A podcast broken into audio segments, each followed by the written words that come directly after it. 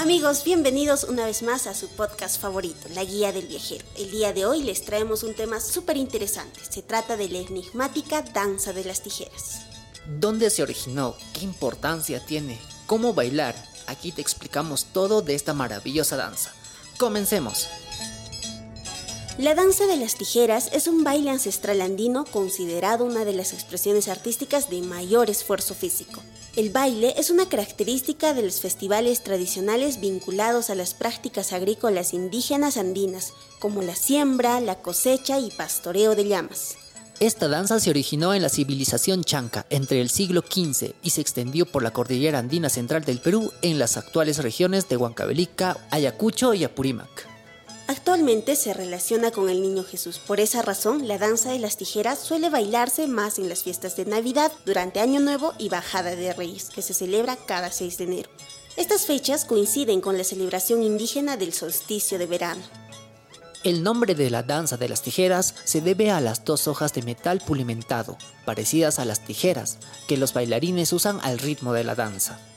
Es realizada tradicionalmente por hombres de pueblos quechuas en el centro sur del Perú y es considerada como un ritual para celebrar las divinidades andinas ligadas a la naturaleza, como el sol o Inti y la luna o Quili.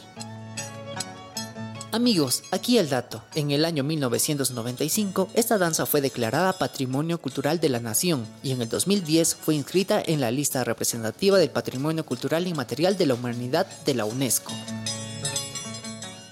Seguramente te preguntas también cómo se baila esta enigmática danza. Pues bien, los bailarines o cuadrilla se ponen frente a frente y empiezan a entrechocar las hojas de metal o tijeras.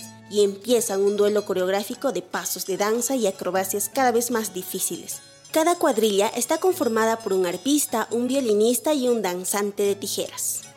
Este duelo es conocido por los bailarines como atipanacui, palabra en quechua, y puede durar hasta 10 horas.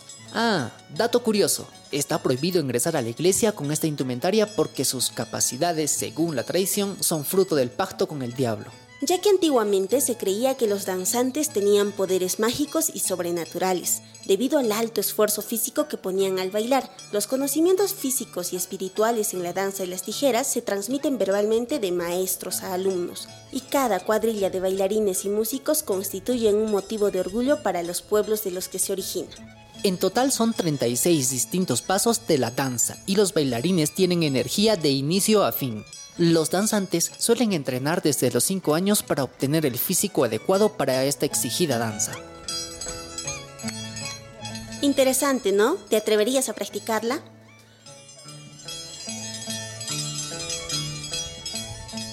Bien amigos, esperamos que esta info pueda ayudarte a comprender las tradiciones y costumbres de nuestro Perú.